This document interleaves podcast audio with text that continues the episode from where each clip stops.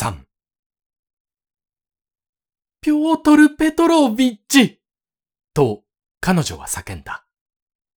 せめてあなたでも私の味方をしてください。あのバカ女に言い聞かせてやってください。不幸にあった潔白な婦人をあんな風に扱う法はない。そんなことをすると裁判にかかるぞと言って。私は総督様へ直々。あの女はその報いを受けるんです。どうぞ、父のお尽くししたことをおぼしめして、みなしごたちを守ってやってください。まあ、まあ奥さん。まあ失礼ですが、ちょっと奥さん。ルージンは両手で払いのけた。あなたのお父さんとはご存知の通り、私はまだ一度もお目にかかる光栄を得なかったんですから。まあ、ちょっと、奥さん。誰やら大きな声で笑った。それに、私は、あなたとアマリア・イバーノブナの再現のない喧嘩にかかり合うつもりはありませんよ。私は自分のようで来たんですから。早速あなたのままこのソフィア・イバーノブナに、確かにそうでしたな。お話ししたいことがありましてな。ちょっと通していただきましょう。ルージンは体を横にしてカチェリーナを避けながらソーニャのいる反対側の隅を指していった。カチェリーナは雷にでも打たれたようにそのままそこに立ちすくんだ。彼女はどうしてルージンが父の抗議を否定したのか、ふつふつわけがわからなかった。一度この抗議ということを考え出して以来、彼女は自分でそれを神聖を犯すべからざる者のように信じきっていたのである。ルージンの事務的な、そっけない侮辱的な威嚇に満ちた調子も同じく彼女を驚かした。また、一座の者も彼が姿を現すと同時になんとなく次第になりを潜めてきた。おまけにこの事務的な真面目腐った男は一座の空気とあまりにも際立って不調和に感じられたのである。のみならず、彼が何か重大な要件があってきたということも、彼をこうした集まりへ引き出したのは、よくよくのわけがなければならぬ。そうすれば、今に何か起こるに違いない。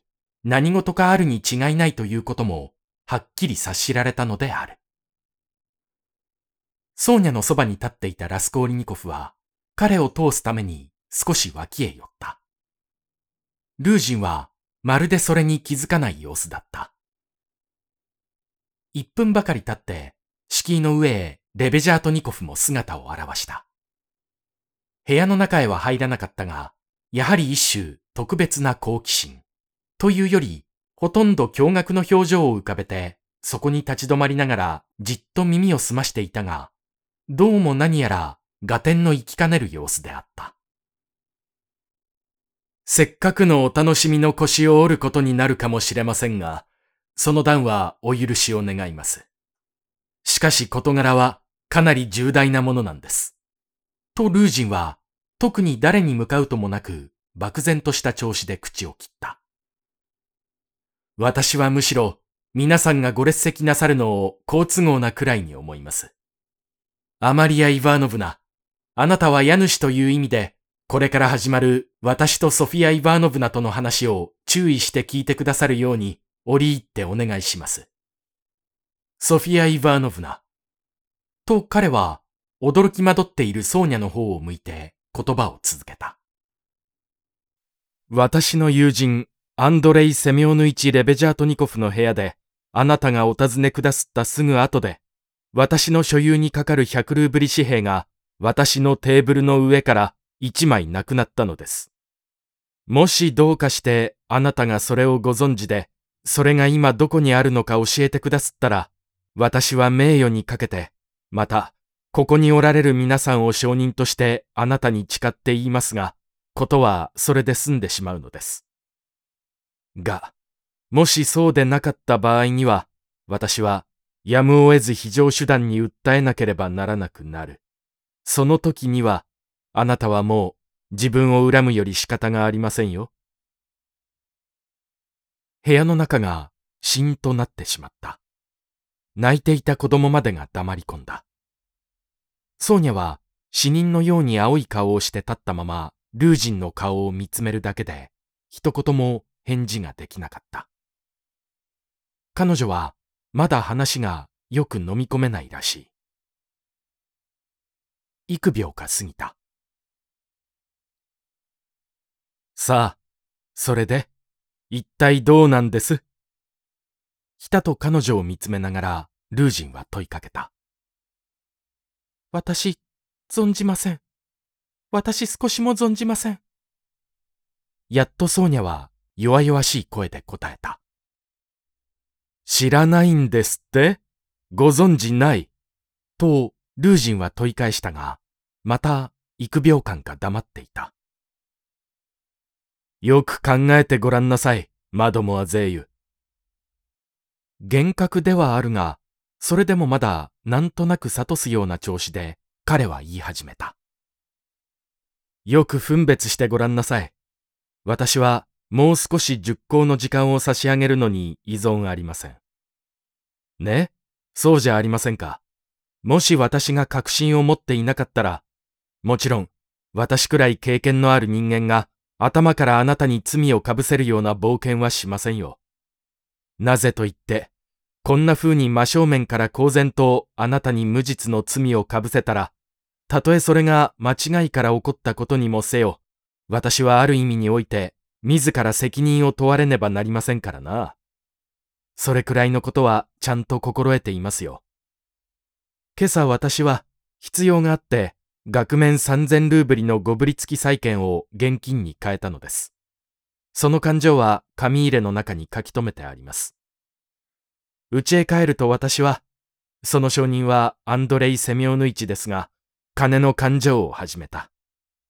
2300ルーブリまで数えてそれを紙入れにしまい、紙入れはフロックの脇隠しへ入れたのです。テーブルの上には紙幣で500ルーブリばかり残っていました。その中の3枚はいずれも100ルーブリの紙幣だったのです。ちょうどその時、あなたが入ってこられたのです。私の招きに応じて。それから私のところにおられた間中、あなたは非常にもじもじしていらした。で、話の途中に三度も立って、話がまだすっかり済んでいないのに、どういうものか慌てて出て行こうとなすった。この事実は、すべてアンドレイ・セミオヌイチが証明してくれますよ。マドモアゼーユ、おそらくあなた自身も否定はなさらんでしょうな。私の言葉を確かめてくださるでしょうな。私がアンドレイ・セミオヌイチを通じてあなたを呼んだのは、ただただ、あなたの義母にあたるカチェリーナ・イヴァーノブナの、私は、この人のところへ法事に出席することができなかったものですから、孤児同然な頼りない境遇についてお話をし、またこの方のために何か義金募集とか事前富くじとか、そういったようなものを催したらどんなに有意義なことだろうと思って、それをご相談するためだったのです。あなたは私に感謝して涙さえを流しなすった。私は何もかもありのままにお話ししているのです。それは第一にあなたの記憶を呼び覚ますためと、第二にはどんな些細なことでも私の記憶から消えていないのをあなたに知ってもらうためなんです。それから私はテーブルの上から10ルーブリ紙幣を取ってあなたの義母のために暮らし向きの扶助という形で、寸志としてあなたにお渡しした。これも皆、アンドレイ・セミオヌイチが見ていたことです。それから私は、あなたを戸口までお送りしました。その時もあなたは、やはり、もじもじしておられた。その後で、アンドレイ・セミオヌイチと二人きりになってから、二人で10分ばかり話しました。やがてアンドレイ・セミオヌイチが出て行ったので、私はまた紙幣の勘定を済まして、前から考えていた通り別にしておくつもりで、金の乗っているテーブルに向かった。ところが、驚いたことには、その金の中に100ルーブリ紙幣が1枚見えないんです。ねえ、一つとっくり考えてみてください。アンドレイ・セミオヌイチを疑うことは私にはどうしてもできません。そういうことは想像するのさえ恥ずかしいくらいです。しかし、私が感情間違いをするということも同様ありえないことです。なぜと言って、あなたの来られる1分ほど前に一度全部感情を済まして、早計に間違いないのを確かめておいたんですからな。え？あなただってこれが無理とはお思いになりますまい。あなたのもじもじした様子や始終出て行こうと急いでおられたことや、それからあなたがしばらくの間テーブルの上に手を置いておられたことを思い出して、さらにまたあなたの社会上の境遇とそれに関連する修正を考えに入れた結果、恐ろしいことではあるけれど、自分の意志に反しながらも一つの疑念、もちろん残酷ではあるけれど、正当な疑念を肯定せざるを得なかったのです。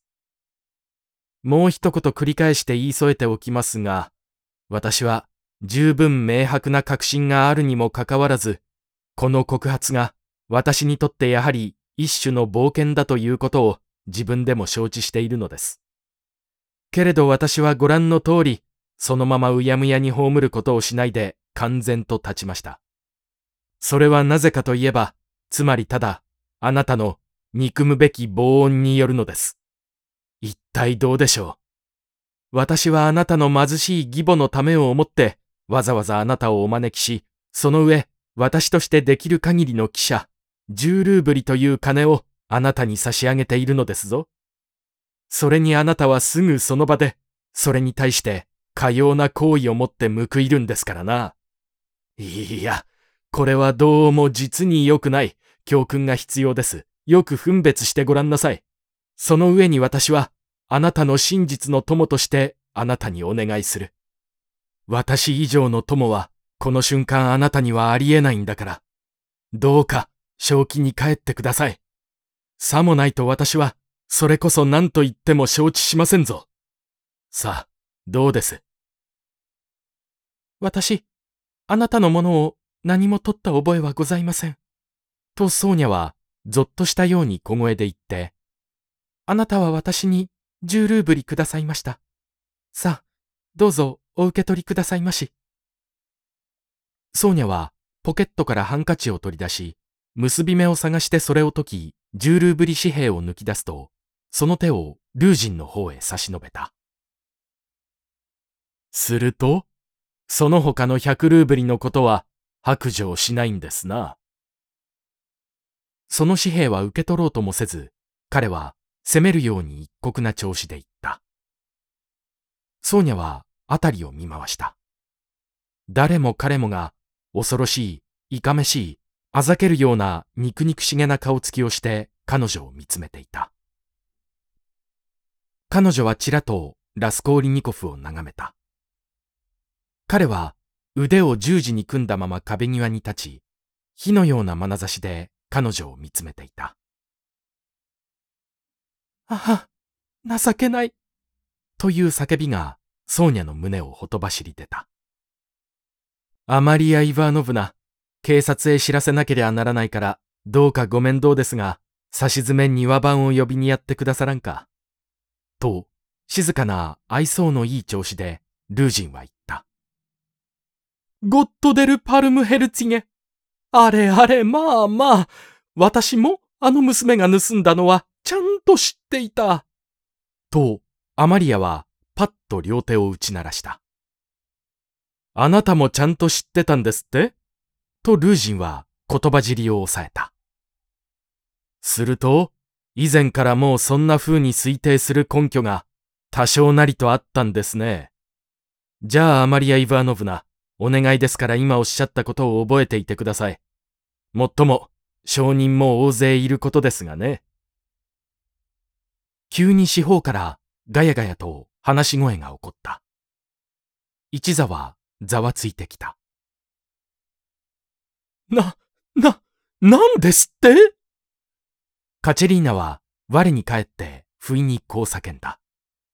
そして、まるで鎖が切れたようにルージンの方へ飛びかかった。なんですって？あなたはこの子を泥棒とおっしゃるんですね。このソーニャをあははあなた方はなんて卑劣な、卑劣な人たちだこう言って、彼女はソーニャの方へ駆け寄ると、締め木にでもかけるように痩せ細った手で彼女を抱きしめた。